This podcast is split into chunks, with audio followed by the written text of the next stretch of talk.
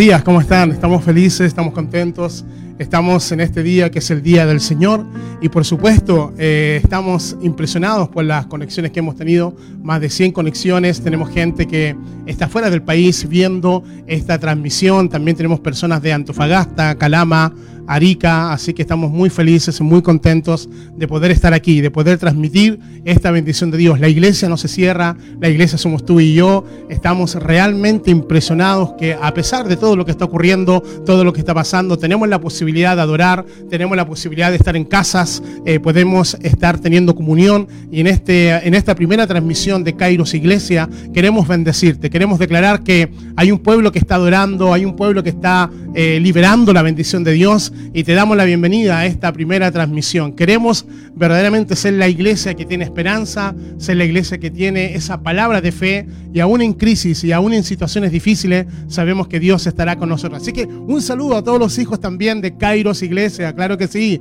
están conectados. Hemos estado todas las noches conectados a través del Zoom, hemos celebrado la cena del Señor como iglesia eh, y de- verdaderamente ha sido algo maravilloso estar todas las noches. Así que les amamos, les abrazamos, ya les echamos de menos. Aquí estamos con eh, parte del equipo de multimedia y también del equipo de adoración. Ellos están trabajando, hemos estado todos estos días.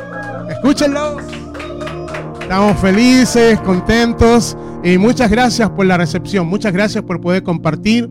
Estamos realmente eh, impresionados de lo que Dios quiere hacer con cada uno de nosotros. Y por supuesto, bendecir también a los niños que están a esta hora en la transmisión, bendecir a los matrimonios, a los adultos, a todos aquellos que están, cierto, compartiendo este, este tiempo en esta transmisión online Kairos Iglesia, un lugar de nuevos comienzos. Queremos dar gracias al Padre, queremos bendecirle a, a Él porque Él ha sido bueno con nosotros y ya nos vamos a preparar para recibir esta palabra del Señor, que sin duda que en estos tiempos de crisis, que sin duda que en estos tiempos difíciles necesitamos una palabra de Dios. Y seguro que el Señor no va a callar, seguro que Dios nos va a hablar, seguro que esta mañana Dios tiene una palabra para nosotros, seguro que cuando ya eh, comiences nuevamente a ver esta transmisión, Dios te hablará, porque Dios es así, Dios es nítido, Dios es claro, así que nos vamos a reunir en las casas y a esta hora vamos a orar, vamos a pedirle al precioso Espíritu Santo que nos revele a esta hora esta escritura. Quiero compartir contigo una palabra que Dios ha estado colocando desde anoche y estos días con respecto a un altar te define. ¿Cómo nos define un altar? Pero primeramente queremos orar. ¿Qué les parece si nos unimos en oración? ¿Qué les parece si todos juntos a esta hora compartimos este tiempo de oración? Padre, queremos darte gracias. Padre, queremos darte gracias porque estamos aquí. Porque au- aunque estamos ausentes en cuerpo, estamos siendo uno en el Espíritu. Y te pedimos, Dios, a esta hora que tu palabra poderosa pueda traspasar barreras, pueda traspasar fronteras. Te pido, Dios, a esta hora de que tengas misericordia de nosotros, que se renuevan todos los días y que nos des, Padre, algo, algo del cielo ahora. Declaramos que hay un maná fresco, declaramos que hay un pan del cielo ahora. Declaro, Padre, que sobre todos los hogares el lugar correcto era el lugar de tu presencia. Donde estaba el arca caía el maná, no caía en cualquier lugar. Y yo declaro, Padre, que a esta hora donde hay altares que se han levantado en los hogares, que se han levantado en las casas, tú derramarás el maná tuyo. Yo te pido, Dios, que el maná cae ahora. Yo te pido que el maná, Señor, cae en el lugar correcto, en el lugar de la adoración, donde hemos sido anfitriones de tu presencia, donde nos has tenido ahí, Señor Padre, conectados al corazón del Padre, del Hijo y del Espíritu Santo. Padre, gracias. Gracias porque la atmósfera está preparada. Gracias porque los corazones están preparados para recibir esta poderosa palabra tuya en el nombre de Jesús. Amén y amén. ¿Por qué no le damos aplauso a Él? Amén. Gracias, Padre. Y como lo hacemos todos los domingos, vamos a hacer esta declaración de fe. Esta declaración de fe que nos permite poder caminar confiadamente. Esta, esta declaración de fe que nos permite que se abra camino donde no lo hay. Así que vamos, vamos a hacer esta declaración. Diga conmigo fe para ver lo invisible. Vamos, diga fe para creer lo increíble. Vamos, diga fe para hacer lo imposible. Porque para el que cree, porque para el que cree, solo para el que cree, todo le es posible. Aleluya. Celebre, celebre, celebre, celebre. En estos días difíciles necesitamos recibir una palabra que nos pueda posicionar. Yo quiero compartir contigo que un altar te define. Hoy en día hay una guerra de altares. Hoy día hay una guerra de altares. Escúchame bien. Hoy día hay una guerra de altares porque todo altar necesitará tener un encuentro con Dios. Todo altar libera algo. Y, a esta hora yo quiero liberar una palabra sobre todos nosotros y ver la importancia de los altares, los altares que estamos levantando en nuestras casas, los altares que se levantan en una nación. Un altar es algo que se adora, algo que se cree, algo que se tiene esperanza. Y hoy día podemos ver cómo la gente está levantando altares, cómo hay gente que está volviendo al altar de la casa, cómo estamos volviendo al altar, cómo nuestra vida tiene que ser un altar.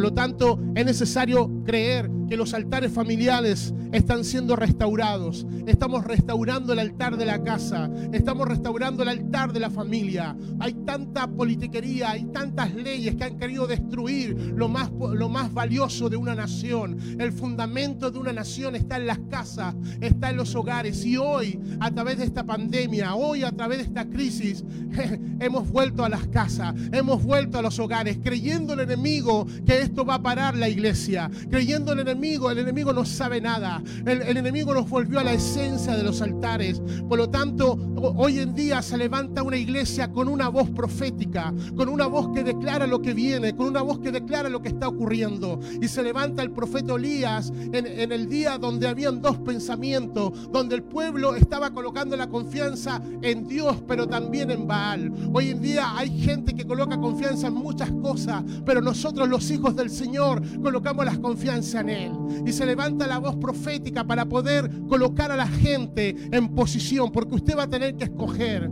Por eso uno, un altar te define. Y en Primera de Reyes, capítulo 18, verso 30, dice, entonces dijo Elías el profeta a todo el pueblo, acercaos a mí. Y todo el pueblo se le acercó a él y arregló el altar del Señor que estaba arruinado. El profeta lo primero que dice es acércate. Lo primero que el profeta dice que hay un altar que está arruinado, que hay un altar que hay, hay que arreglar. Quiero declarar de que hoy día lo que se está haciendo es algo poderoso. Los gobiernos, las naciones están restaurando el altar a Dios. No es casualidad que el presidente de los Estados Unidos haya llamado un día de oración. No es casualidad que el presidente de Paraguay haya llamado a tener un encuentro con Dios. No es casualidad que el presidente de Guatemala haya llamado al día de oración el día de ayer. ¿Sabes por qué? Porque se está restaurando los altares nacionales. Se están restaurando los altares de las naciones. Y yo declaro que en Chile se va a restaurar el altar. Yo declaro que van a haber personas, gobernadores de influencia, que van a llamar a la, oración. Llamo al presidente de esta nación para poder decir que lo que necesitamos es oración. Lo que necesitamos es volvernos a Dios. Tenemos que ser una nación que se vuelva a Dios. Y nosotros estamos en las casas levantando altares, restaurando los altares en las casas. Todo comienza con un altar. El altar es señal de presencia de Dios. El altar se necesita un sacrificio. El altar se necesita una dependencia. Por eso el profeta Elías dice lo primero que di- dice, acérquense. Acerquémonos al altar. Acerquémonos al encuentro con Dios. Por eso un altar es un, un lugar de intimidad. Los hombres de Dios en el Antiguo Testamento, ellos levantaban altares para poder dar gracias a Dios, para poder colocar un sacrificio, porque no puede haber altar si no hay un sacrificio. Y aun cuando nos toquen días difíciles, vamos a dar un sacrificio de alabanza, vamos a dar un sacrificio de fe, porque la palabra nos dice que Él es nuestro pastor y que nada nos faltaría. Él es el buen pastor que nos va a infundir aliento, nada nos faltará. Por lo tanto, altar es determinante en el día de hoy. Por lo tanto, necesitamos saber qué altares estamos levantando. El altar es una relación personal, el altar es gratitud. La palabra en Romanos dice que tenemos que presentarnos como un sacrificio vivo, santo y agradable a nuestro Dios. Todos los días usted es un altar. Vamos, dígale al que está a su lado, tú eres un altar de Dios. No busque, no busque tanto por ahí. Usted es un altar de Dios. Vamos, dígale a su hijo, tú eres un altar porque Dios habita en nosotros. Recuerda que altar es un lugar de encuentro con Dios. Por lo tanto, adoración lo hacemos en un altar. En un, altar renunciamos a nuestra propia vida. Por eso Pablo dice, ya no vivo yo, sino que Cristo vive en mí. Altar es una entrega total de sacrificio. Altar de donde recibimos redención, donde algo muere, pero algo resucita. Necesitamos levantar un altar donde aquellas cosas que están dentro de nosotros y que se están levantando, temores, miedos, van a morir en un altar y va a resucitar la confianza en el Señor. Todo altar necesita sacrificio, todo altar necesita adoración llamó al pueblo a acercarse. Y hoy la palabra es, acerquémonos. Hoy la palabra es, acerquémonos al Señor. Hoy en día es, busquemos a Dios con todo nuestro corazón. Busquemos a Dios intensamente. Busquemos a Dios que es nuestra respuesta. Porque un altar te une al propósito de Dios. Un altar te une al llamado de Dios. Un altar te une a conocer la voluntad de Dios. Por lo tanto es tan importante los altares que sean restaurados.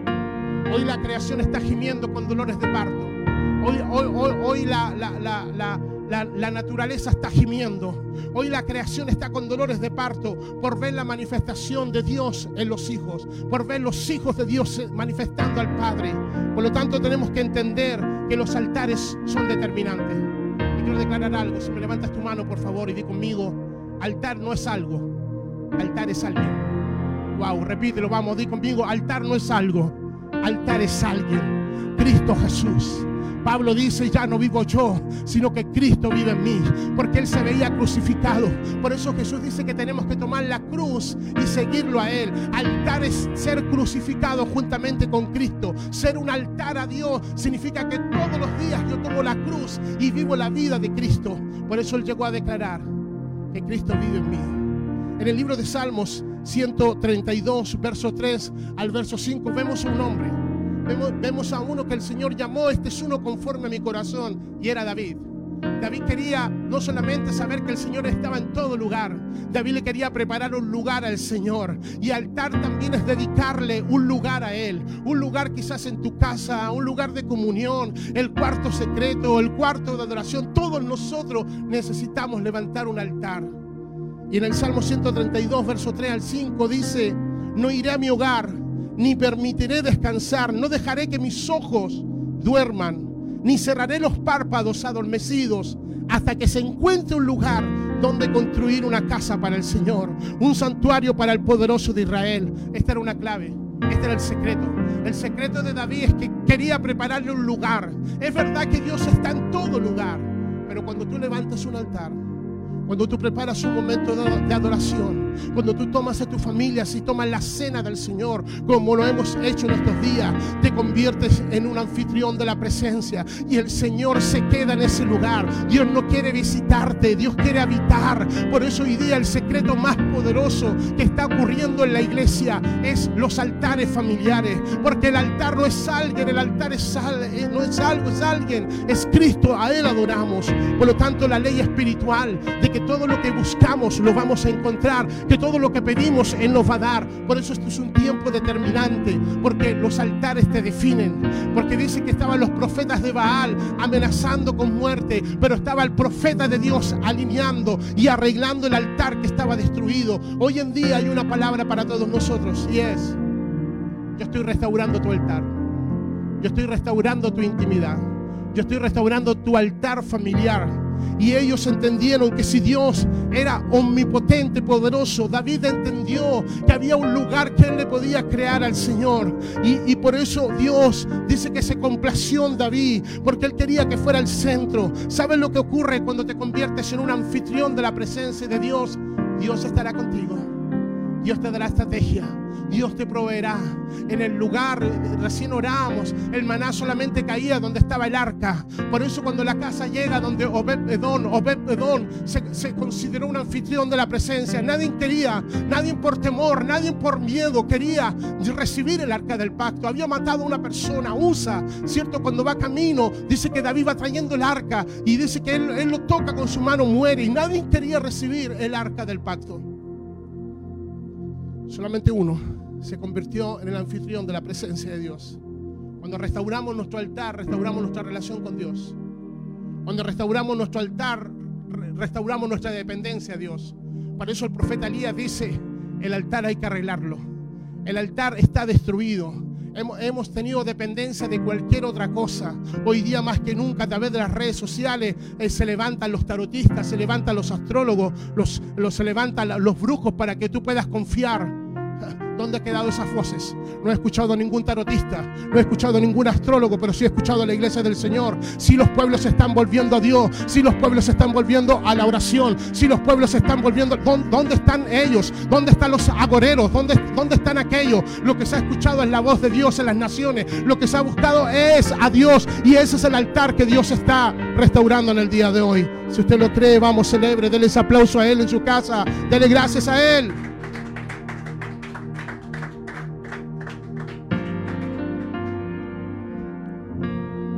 Altar es un lugar de intimidad. Es donde recibimos convicciones de quiénes somos. El profeta estaba tan convencido de que el, Señor iba a responder. Él estaba tan convencido que Dios iba a hacer descender fuego.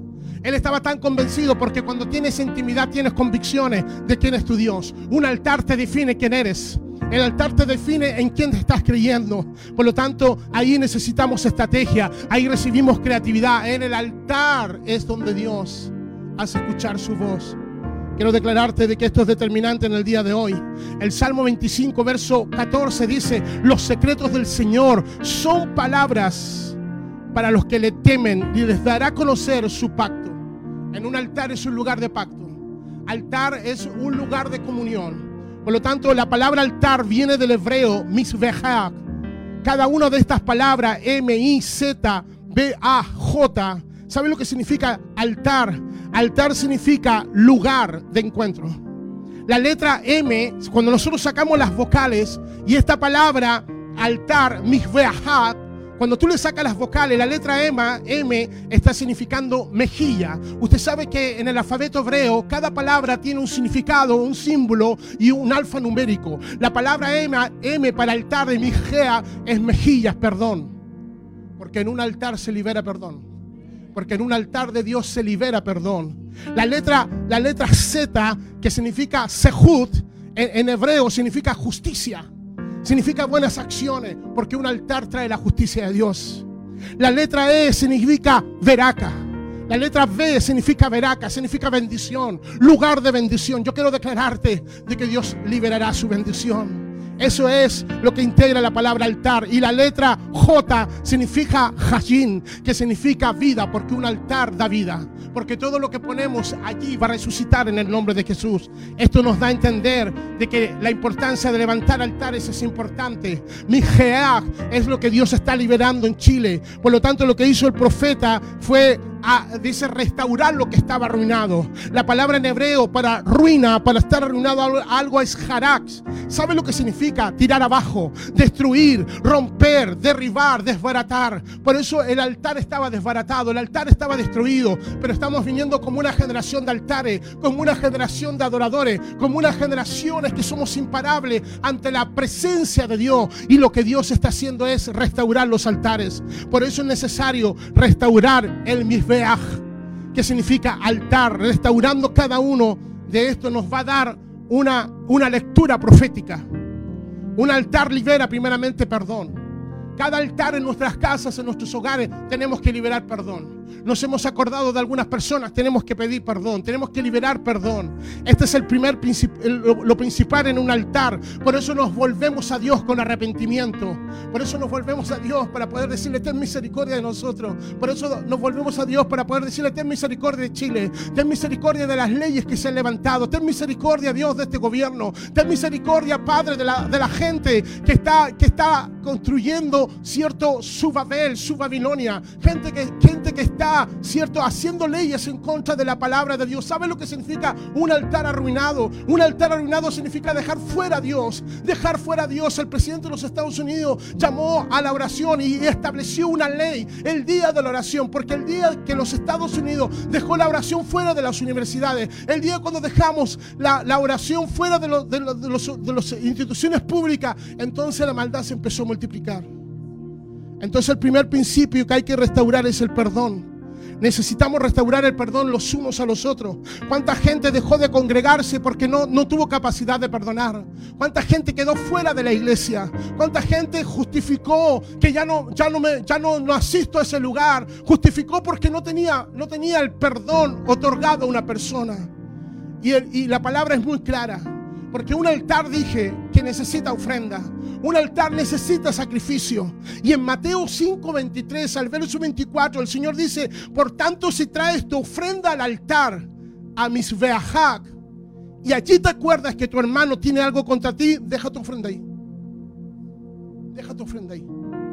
No me interesa tu ofrenda, dice Dios, si todavía no otorgas perdón. Si te acercas al altar, al Mizbeach, ¿por qué? Porque lo primero que un altar libera es perdón. Si tú te quieres acercar como un sacrificio vivo, si tú quieres que Dios te, te use, si tú quieres que Dios te llame a un, a- a un ministerio, a un propósito, lo primero que tendrás que hacer es otorgar perdón. Hay tanta gente fuera.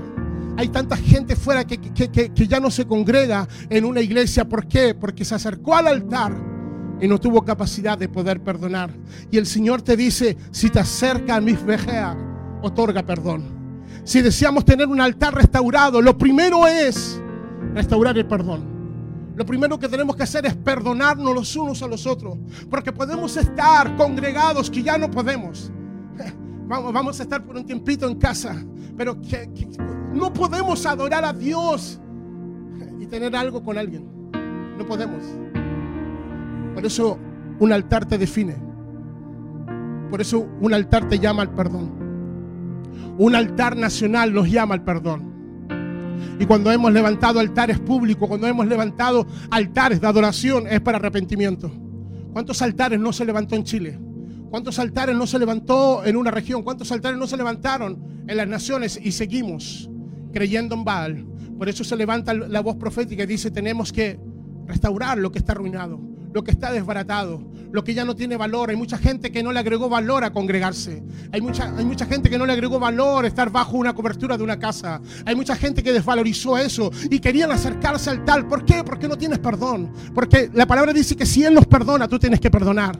Y lo primero que pasa es esto. Si deseamos tener un altar restaurado, lo primero es que un altar libera, libera perdón. Por eso necesitamos volver. La segunda, lo se- la segunda eh, letra o parte del Mijea es la Z, que significa justicia, viene, acciones. La palabra dice que sin obras nuestra fe queda muerta. Las buenas acciones, ya que el perdón nos abre una puerta a las buenas acciones, tenemos que saber que las buenas acciones también tienen que ver con lo que nosotros hacemos al prójimo. Tenemos que amar a Dios, pero amar al prójimo. Dice que Caín no pudo guardar a su hermano. Caín se levantó contra su hermano. Un altar va a traer justicia. Por eso el pecado de Caín fue tan grave, porque se levantaron en un altar y el Señor, antes que le trajeran su ofrenda, el Señor le pregunta, ¿cierto? Después que ellos liberan la ofrenda a ambos y cuando el Señor aprueba o desaprueba la ofrenda, el Señor le pregunta a Caín, ¿dónde está tu hermano? Porque un altar libera justicia. Porque cuando tú te acercas al Señor, el Señor prueba tus acciones. Por eso estamos restaurando los altares. Porque a veces podemos tener mucha justicia en la casa y podemos tener injusticia. Podemos tener justicia en muchos otros lados y podemos ser injustos en las casas. Por eso Dios nos trae nuevamente al altar. Dice que no tenemos que ser como Caín, de que era del maligno y mató a su hermano. En 1 de Juan, capítulo 3, 12. Dice porque sus obras eran malas. El altar siempre va a traer justicia, queridos. En Hebreos capítulo 13, verso 15, la palabra dice que tenemos que hacer el bien, que Dios nos ayude a hacer el bien. Por lo tanto, necesitamos saber que también la palabra Mijea la compone la palabra Veraca, que es bendición. El altar trae bendición. Quiero declarar que un altar trae bendición. Viviremos tiempos de crisis, viviremos tiempos quizás económicos. Hoy día las bolsas están determinadas, ¿cierto?, a la baja. Hoy día el dólar en Chile está subiendo. Los próximos meses van a ser difíciles, pero quiero declarar de que hay un Veraca para nosotros y cuando tú te acercas al altar, te acercas a Veraca también. Y, y, y Veraca es tan importante porque cuando restauramos el perdón, cuando restauramos la justicia, Dios suelta la bendición. Cuando tú liberas perdón, viene la justicia de Dios. Y la palabra en Mateo capítulo 6, verso 33 dice que buscamos el reino de Dios y su justicia. Buscamos el gobierno, buscamos ser gobernados en la relación con Dios, en el altar que Dios nos da. Y esta palabra, Mijrea, también nos habla, cierto, de Veraca. Cuando la palabra liberada en número 6, 24, 27, cuando Moisés recibe esta palabra de cómo iba a bendecir al pueblo de Dios, cómo le iba a dar un veraca. Yo quiero soltar esta palabra sobre ti. Quiero soltar que vas a ver los milagros más poderosos, más grandes que tú vas a ver. Y quiero declarar de que a lo mejor no, te va a aparecer un dinero en la cuenta corriente, quizás sí, pero yo declaro que esa harina y ese aceite no va a escasear. Yo declaro que vas a tener un kilo de harina y, va, va, va, a durar mucho más de lo que ha durado, ¿cierto? Y ese aceite también. Vas a amasar, vas a amasar y vas a ver que la provisión de Dios está. Por lo tanto, el número dice, y el Señor le dijo a Moisés la forma, que, cómo debería de bendecir a los hijos de Israel. Y el Señor, ¿cierto? Le dice, le da esta bendición sacerdotal. Esta bendición es una de las bendiciones más importantes que el Padre en Israel da a sus hijos. Esta bendición ha permanecido de generación en generación. Porque cuando tú te acercas al altar, te acercas también a Veraca. Y el número 624, el Señor dice, Dios te bendiga y te guarde. ¿Sabe lo que Dios está liberando acá? En ese Dios te bendiga y te guarde, está liberando favor y protección. Dios te bendiga y te guarde. Dios te dé veraca. Dios te dé bendición. Dios te suelte favor. Dios te suelte protección.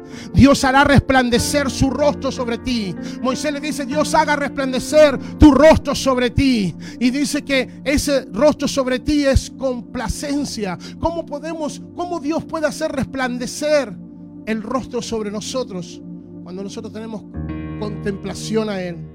Dios tenga misericordia, Dios sea compasivo, Dios renovará sus misericordias para todos nosotros, Dios renovará sus misericordias, Dios renovará sus misericordias a cada uno de nosotros, Dios renovará esas misericordias que necesitamos. Dios alce sobre ti su rostro, aprobación. Dios nos va a aprobar. Por lo tanto, Dios ponga en ti paz y esa es la confianza. Cuando nosotros establecemos esto, hacemos de que la bendición de Dios esté sobre nosotros. Y nosotros vamos a bendecir a otros. De lo, de lo recibido de su nosotros vamos a dar. Es un tiempo maravilloso, es un tiempo especial. Es un tiempo donde Dios necesita que nosotros volvamos, volvamos, volvamos. Por lo tanto, este es un tiempo donde Dios también, la última palabra es la J, que es Yahin. Y esta palabra significa vidas, significa vida, significa que un altar trae vida. Un altar declara, de, declara que la muerte es destruida. Yo declaro que mientras nosotros levantamos altares, mientras nosotros levantamos adoración, lo que estamos liberando es vida. El liberando es vida. Sabes que cuando el Señor quiere hacer algo, levanta un altar para poder destruir la muerte. Dice que la muerte vinieron sobre los profetas de Baal, pero no sobre Elías, porque un altar también trae vida. La palabra dice en Efesios 2, verso 1 y Dios nos dio vida. Nuestras obras eran muertas, pero Jesús nos vino a dar vida. En Él estaba la vida y estaba la luz de los hombres. Un altar te define. ¿A dónde vas a correr? ¿A dónde vamos a ir? Elías se levanta como una voz profética en medio de la nación. Una nación que había creído en Dios, pero una nación que estaba confundida. Una nación que estaba en medio de una sequía. Dios había cerrado los cielos y había una sequía. Y el Señor levanta una voz profética para poder decir, ¿hasta cuándo pueblo van a tener dos pensamientos? Si Dios es Dios, que Él sea Dios. Si Baal es tu Dios, que Baal sea tu Dios. Un altar te define. ¿Por qué no le dices a alguien, un altar te define? Un altar te va a definir los próximos días. Ora al Padre que esta palabra esté llegando a tu espíritu con, con revelación de que todos los días levantamos altares. Todos los días vamos a levantar altares de adoración, altares de fe, altares de confianza y vamos a liberar perdón. Vamos a liberar el perdón, vamos a liberar justicia, vamos a liberar la bendición de Dios y vamos a liberar la vida. Esto es lo que libera un altar de Dios. Ahora escuche. El altar es la intimidad con Dios. El altar es el encuentro con Dios. Nosotros somos la ofrenda, nosotros somos el sacrificio. Y vamos a tener que ofrendar nuestros temores, nuestros miedos. Vamos a tener que ofrendar aquellas cosas que a lo mejor todavía están dentro de nosotros. Y van a tener que morir para que el Señor pueda liberar vida. Por eso estamos tan felices, tan contentos de que todos los días hemos levantado altares. Todos los días estamos haciendo de que la victoria del Señor esté sobre nosotros.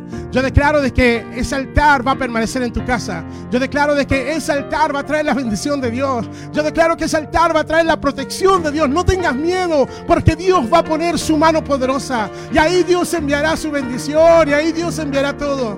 Así que querido, no no es, no es para ponernos en cara de crisis. Vamos, dile que está a tu lado, cámbiame la cara de crisis. La bendición de Dios trae alegría, la bendición de Dios trae gozo. Y el gozo del Señor es nuestra fortaleza. La alegría del Señor es nuestra fortaleza. Voy a estar en estos días, yo creo que hoy día o mañana voy a soltar una palabra a través de las redes de Spotify, podcasts, y voy a soltar qué sonido produce tu casa. Las casas producen sonido. Las casas producen sonido y vamos a soltar un sonido de fe. Vamos a, sonar, a, a, desatar un sonido de esperanza. Quiero, quiero dar gracias al Señor. Quiero bendecirte. Quiero bendecir las casas. Quiero bendecir los hogares. Y voy a pedir que pase mi esposa, nuestra profeta, para que podamos nosotros a esta hora liberar. Y, quiero, quiero pedirte que no te desconectes. No te desconectes de la bendición, no te desconectes de lo que Dios está haciendo. No te desconectes que en estos tiempos de crisis habrá abundancia, en estos tiempos de sequía, de hambruna, habrá, habrá provisión de Dios sobrenatural para todos nosotros. Si tú has levantado un altar en tu casa, Dios va a responder del cielo. Dios traerá su aprobación. Dios verá que en esa casa eres un anfitrión de la presencia del Padre y Dios va a liberar todo lo que necesitamos. Damos gracias al Padre porque esta ha sido una mañana gloriosa, llena de bendición. Nosotros aquí hemos sido muy bendecidos, pero no podemos terminar sin adorar a nuestro Dios. ¿Te parece que adoramos juntos a nuestro Señor? Le damos la honra ahí desde tu casa, aquí desde nuestra casa, pero en el Espíritu nos, podimos, nos podemos unir para adorarle, para cerrar este momento gloriosamente y soltar la bendición sobre tu casa y tu familia. Amén. Gracias Señor.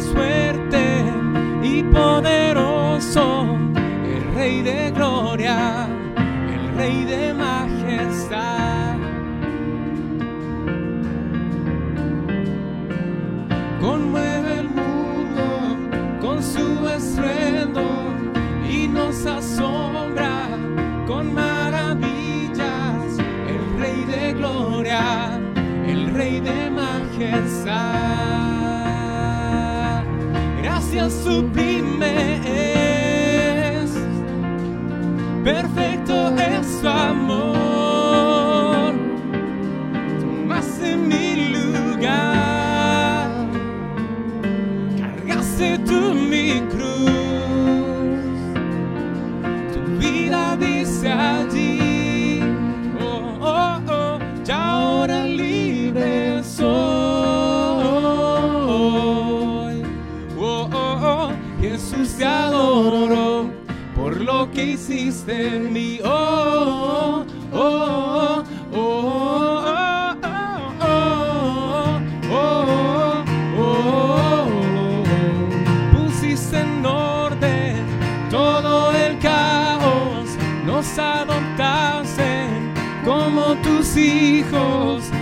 Rey de Gloria, el Rey de Majestad.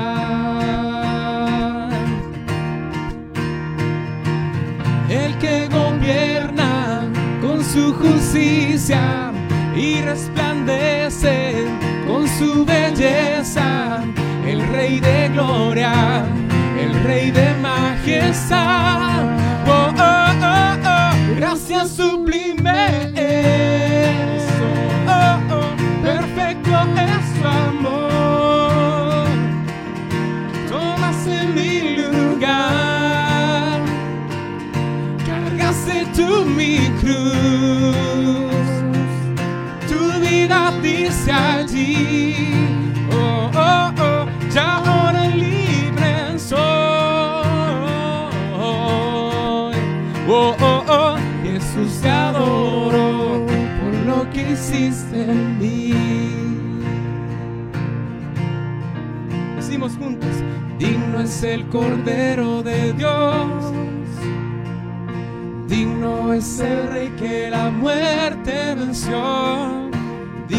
el Cordero de Dios. Digno es el rey que la muerte venció. Digno es el Cordero de Dios. Digno es el rey que la muerte venció. Digno es el Cordero de Dios. Digno, digno, digno. Gracias sublime. Perfecto es tu amor. Tomaste mi lugar. Cargaste tú mi cruz tu vida dice allí.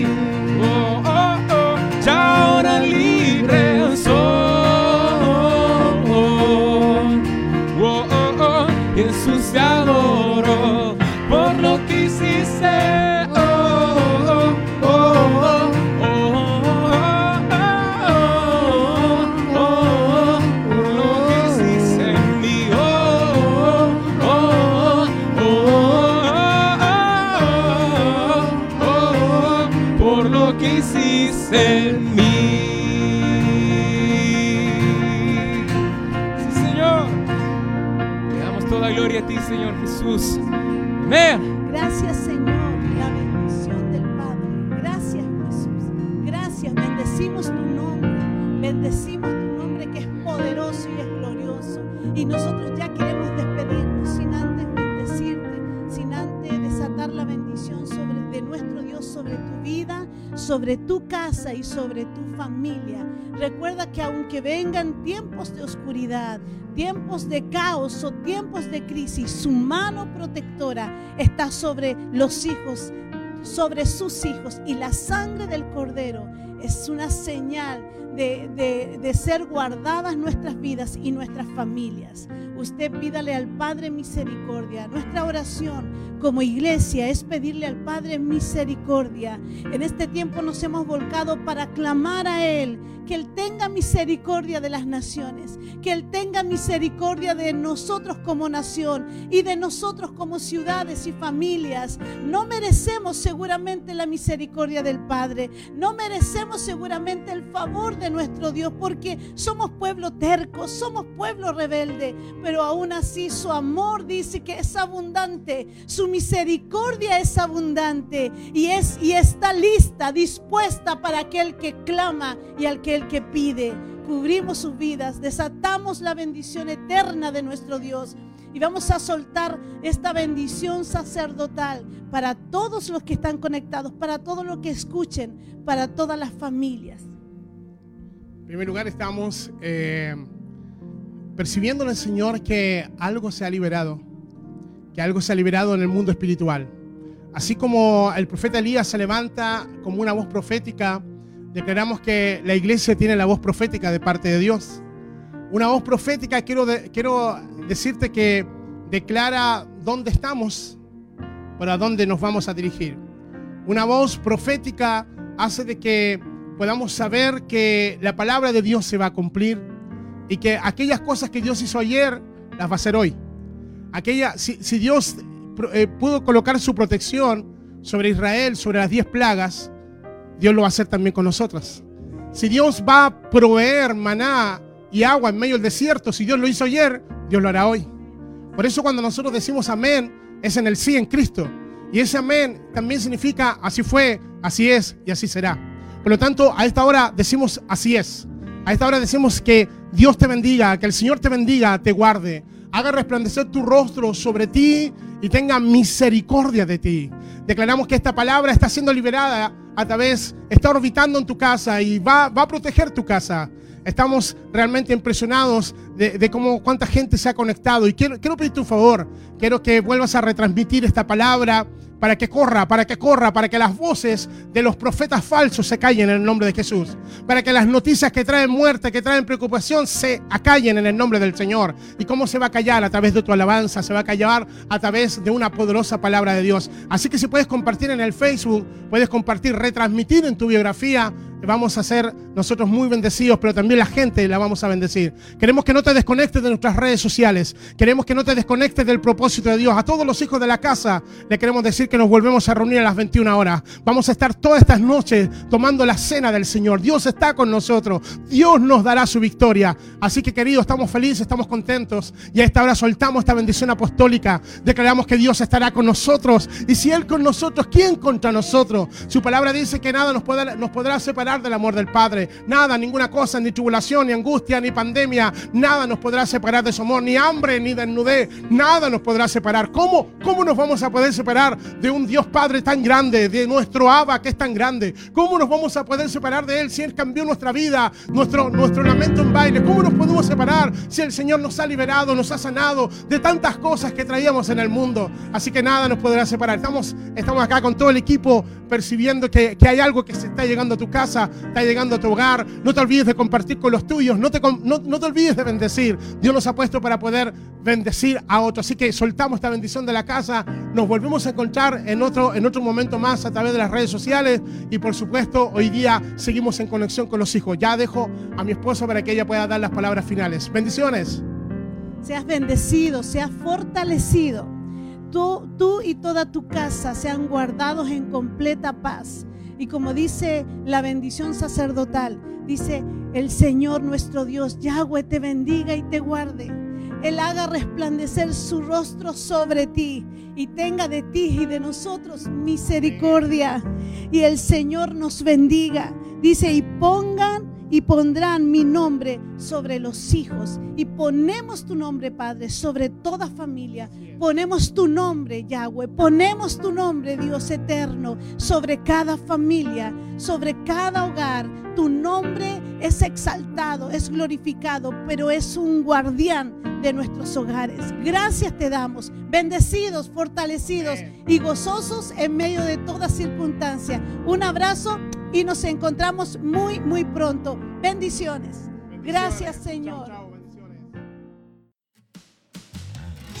Si Él lo dijo y yo lo creo, Él lo cumplirá, Él lo cumplirá. Kairos Iglesia, un lugar de nuevos comienzos.